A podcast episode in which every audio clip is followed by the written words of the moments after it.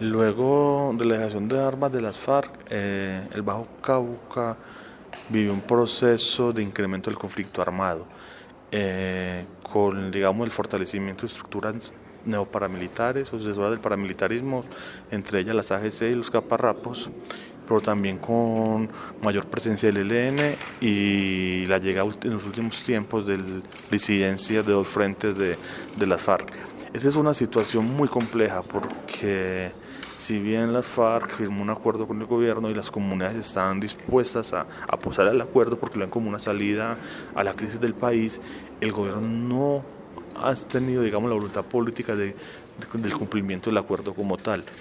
Nosotros pensamos que si el gobierno hubiera cumplido en esa zona con los PDs, con los PNIs, la situación puede ser un poco diferente, porque lamentablemente eh, son los focos donde están permitiendo que el conflicto armado se, se desarrolle, tanto el PNIS como los PDs en la zona del Bajo Cauca, que es una zona, como planteamos ahora, rica en mine en oro, rica en plata, rica en ganadería, y también eh, hay unos proyectos caucheros, pues es otra forma de control territorial bastante compleja.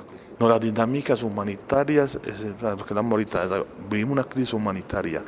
Eh, nuevamente el control territorial, el control político, el control de las organizaciones, la autocensura como tal.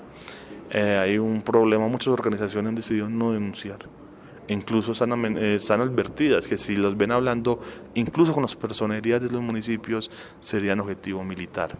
Igualmente los toques de queda, las fronteras en, dentro del territorio y la, la, persecución a la organización. Sí se está tocando muy fuerte a los líderes y lideresas que hacen parte del Programa Nacional de Sustitución de Cultivos de Uso Ilícito.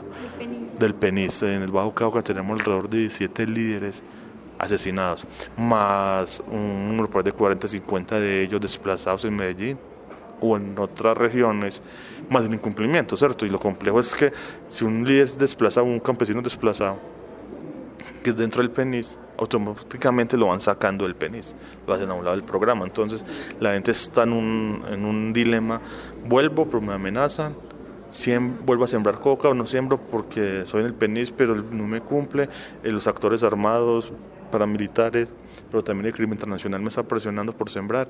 Es una situación muy compleja. Nosotros decimos la falta de voluntad política real del Estado para, para darle solución a eso y para implementar los acuerdos de paz.